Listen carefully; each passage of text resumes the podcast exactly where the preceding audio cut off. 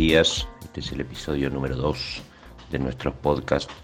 En esta ocasión, eh, hablando por supuesto del mercado de granos, vamos a describir un poco eh, qué es lo que dijo el reporte mensual del Departamento de Agricultura de Estados Unidos del día de ayer, 12 de octubre de 2021. Eh, vale recordar en principio que estamos en plena cosecha norteamericana, 41% de avance de cosecha en maíz, 49% de avance de cosecha en soja, en un año en el cual en el noroeste del, cinturón agrícola norteamericano, realmente durante los cultivos no, no estuvo para nada bien la situación agronómica productiva, motivo por el cual, mientras vaya avanzando la cosecha, suena lógico y coherente, al menos desde lo agronómico, que los rendimientos tiendan a bajar.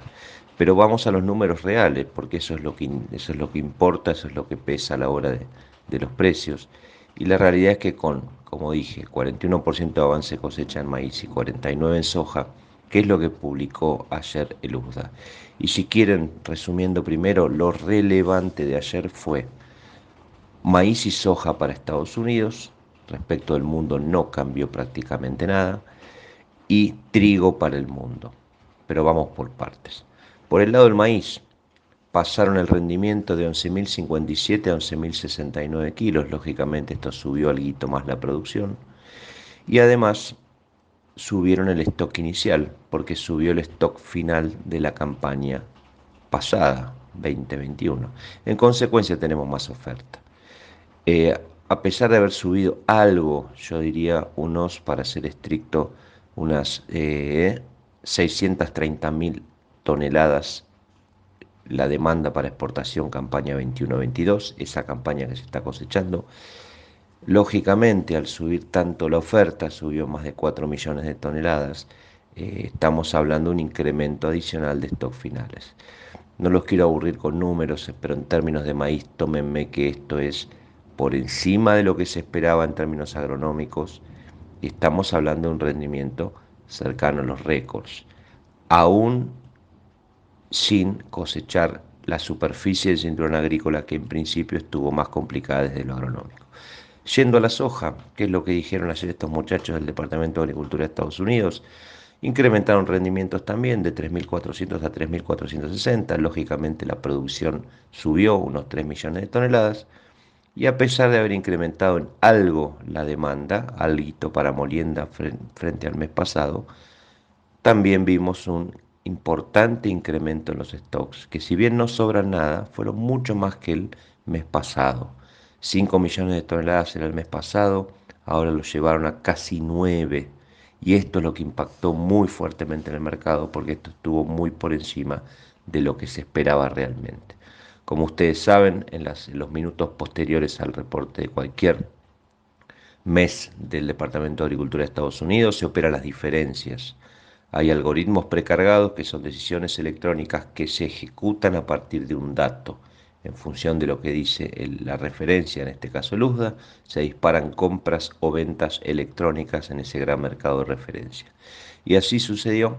La soja fue la protagonista de las caídas de, luego del reporte de ayer, 12 de octubre, este, y se llevó puesto también al maíz, al cual los rendimientos también le fueron elevados. En resumen, y más allá de todo, la referencia es la que manda, la referencia de luz es la que mira el mundo, y el día de ayer fue un reporte para soja y para maíz bajista por más rendimientos y más oferta, sin un incremento en sintonía con la demanda.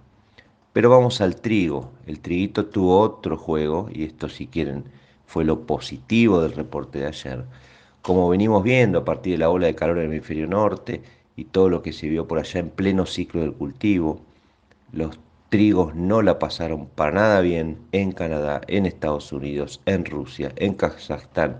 Nombramos esos cuatro, esos cuatro exportadores porque son los que estuvieron complicados y son de los grandes de la provisión de trigo del mundo.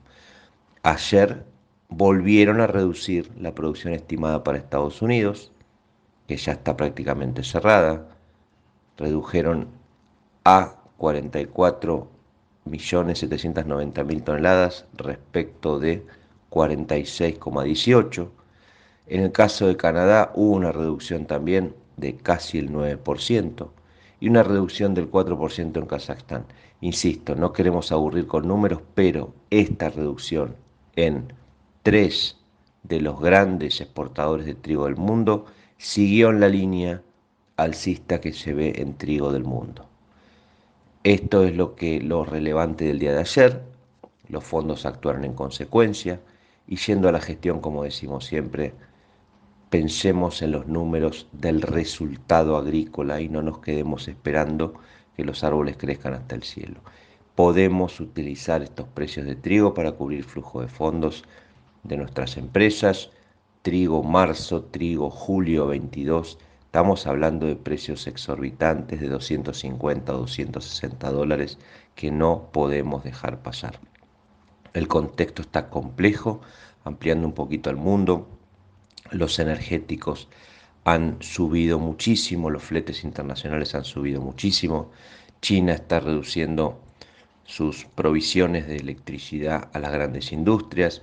En consecuencia, por ejemplo, lo estamos viendo en una escalada fenomenal en los precios de los fertilizantes, básicamente los nitrogenados, por la, el encarecimiento del gas natural y muchos otros fertilizantes también siguiendo en la misma línea.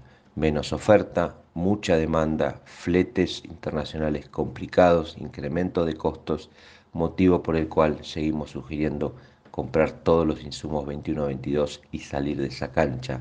Si tengo en mi billetera granos, y tengo que comprar insumos, ejecuto la decisión.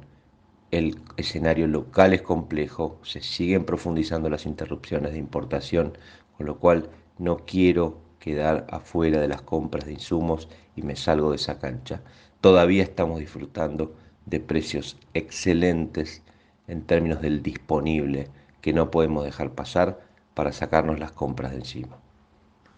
Les mando un gran abrazo, y ejecución, pragmatismo, orden y disciplina es la premisa en este complejo contexto, sobre todo desde la macroeconomía del mundo.